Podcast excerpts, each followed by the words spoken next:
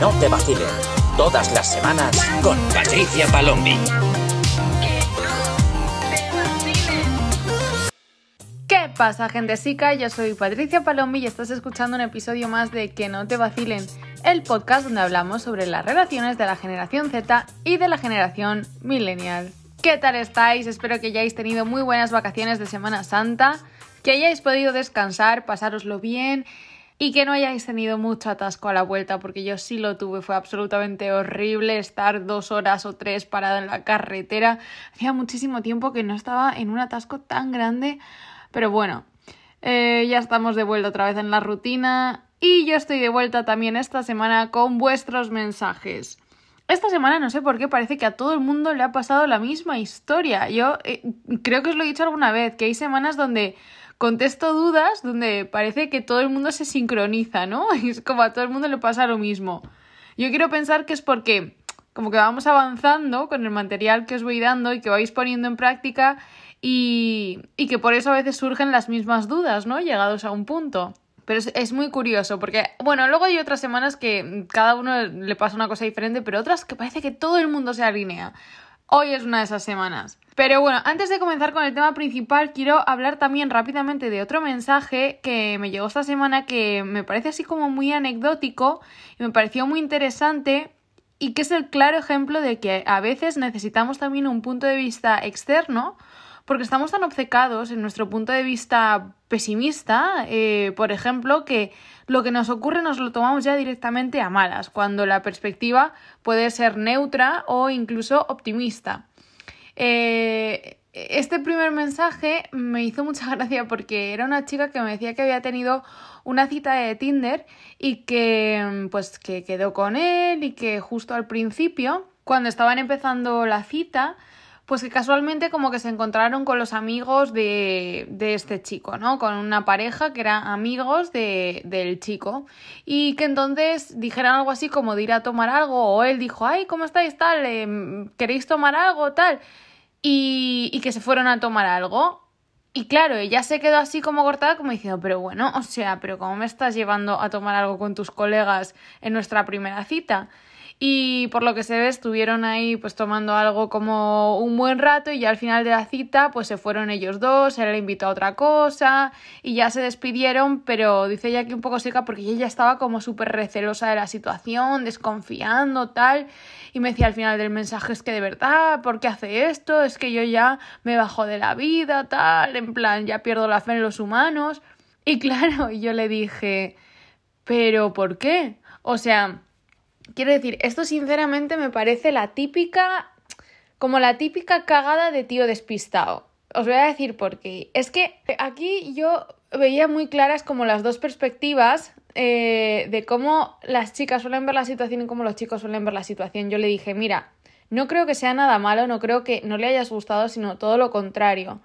Generalmente un chico no te mete en su grupo de amigos, y menos siendo la primera cita, a no ser que realmente le gustes.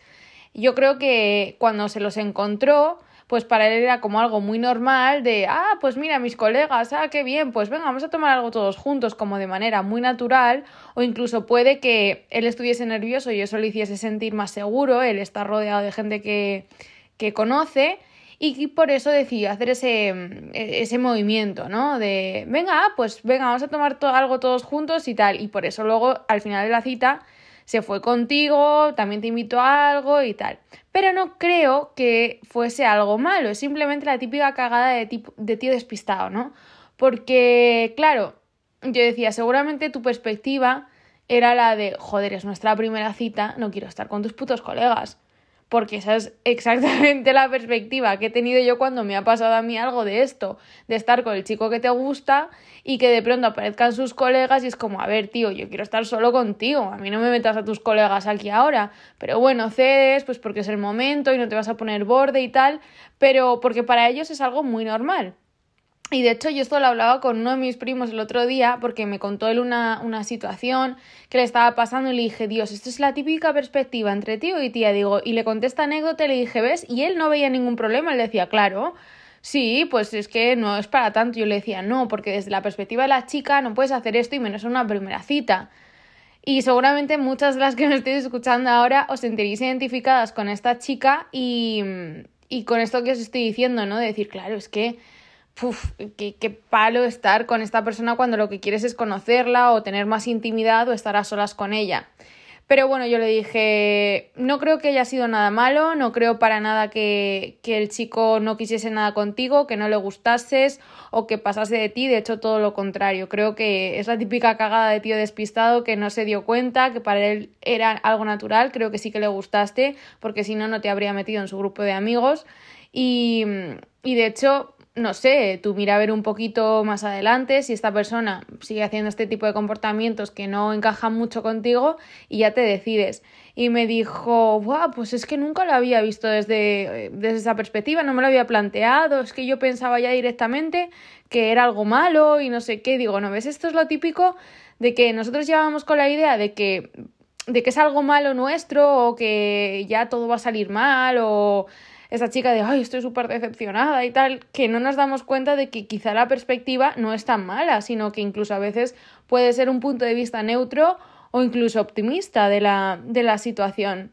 Así que bueno, esa era la anécdota así que me parecía interesante porque se suele ver bastante este comportamiento de la diferencia entre, entre hombres y mujeres, que evidentemente no es así con todo el mundo, ¿no? Pero Sí que es cierto que muchas veces, pues cuando tenemos este tipo de comunicación en pareja, eh, parejas heterosexuales, eh, se nota, por ejemplo, a la hora de la comunicación, que los hombres son mucho más directos, lo que dicen es lo que piensan, o sea, si alguien, si un tío te dice no me gustas es que no le gustas, o no quiero una relación contigo es no quiero una relación contigo, no es tanto como las mujeres como que intentamos darle 20.000 vueltas o si te digo que no me gustas es como no me gustas pero porque no me gustas de tal manera, pero si cambias o porque en este momento, ta, ta, ta.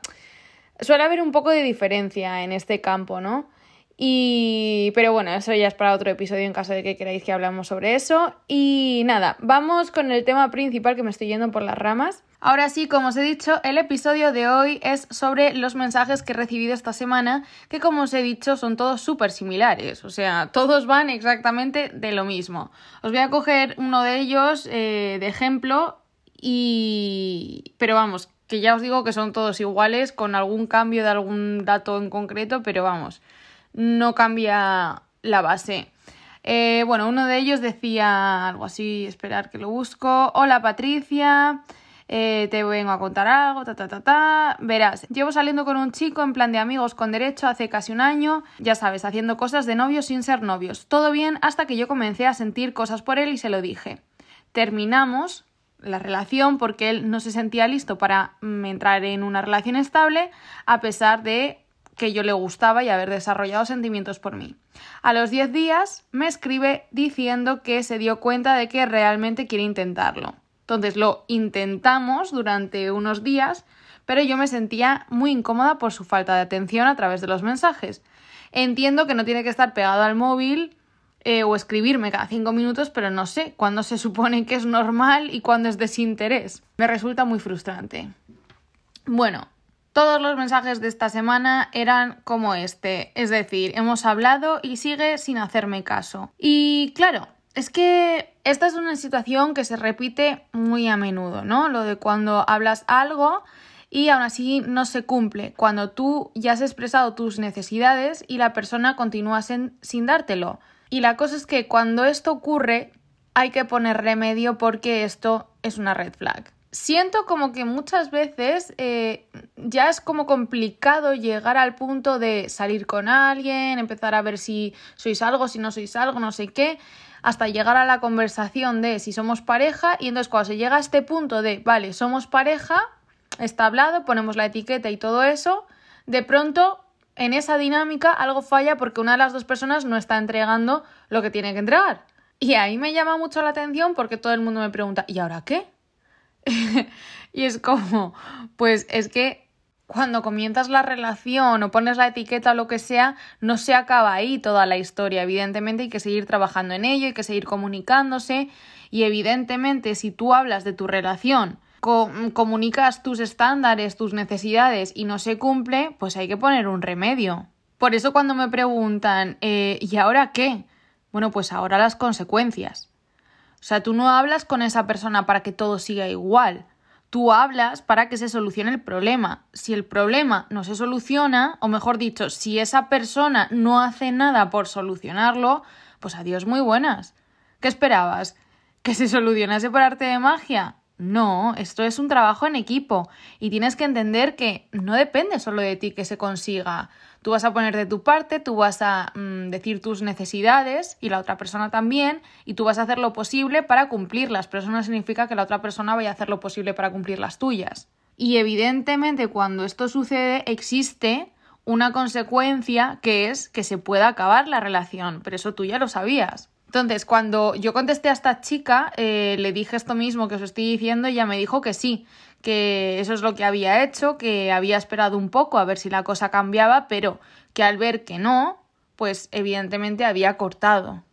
Y es que si no haces eso que ha hecho esta persona, el ultimátum que tú das no sirve de nada. O sea, tu palabra no sirve de nada, pierde valor la otra persona te pierde el respeto porque se da cuenta de que puede hacer lo que quiera sin consecuencias y, así se puede quedar toda la vida, porque como tú no haces nada, pues fenomenal para, para ella. Mira al chico del ejemplo, cuando ella le dijo que, que no era lo que quería y tal, pues volvió para ver si colaba el rollo este de, bueno, mira, le digo que sí a la relación para no perderla, pero luego sigo haciendo exactamente lo que hacía antes, hago lo que me da la gana y nada cambia. No, mi amor, o sea, ese vacile no funciona si tienes límites como esta persona y hay consecuencias para quien se los salta. Esta chica sabía que quería una relación. Él no estaba seguro, luego le dice que sí, pero continúa igual. Ah, pues esto se acaba. No sirve de nada que me digas que sí si luego haces lo mismo.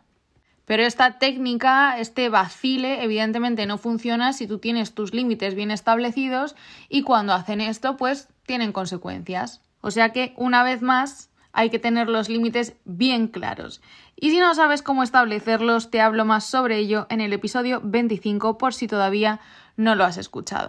Así que bueno, eso es todo por hoy, espero que os haya servido. Si habéis estado en esta situación en la que habéis hablado todo esto, habéis luchado hasta tener vuestra pareja, vuestra etiqueta, que sepáis que no acaba ahí, hay más historia, tenéis que seguir teniendo límites, tenéis que seguir teniendo estándares y tenéis que seguir comunicando a vuestra pareja lo que quiere y si no os lo da, tenéis que poner un remedio para bien o para mal. Ya sabes que puedes ir mandándome cualquier duda, cotilleo, chismorreo, lo que tú quieres que yo sepa al insta del podcast arroba que no te vacilen y no olvides seguirme en mis redes sociales como arroba patpalombi para no perderte todas las novedades al momento. Te espero en el próximo episodio. Que no te vacilen. Eh, que no te vacilen. Tía, que no te vacilen. Que no te vacilen. Todas las semanas con Patricia Palombi.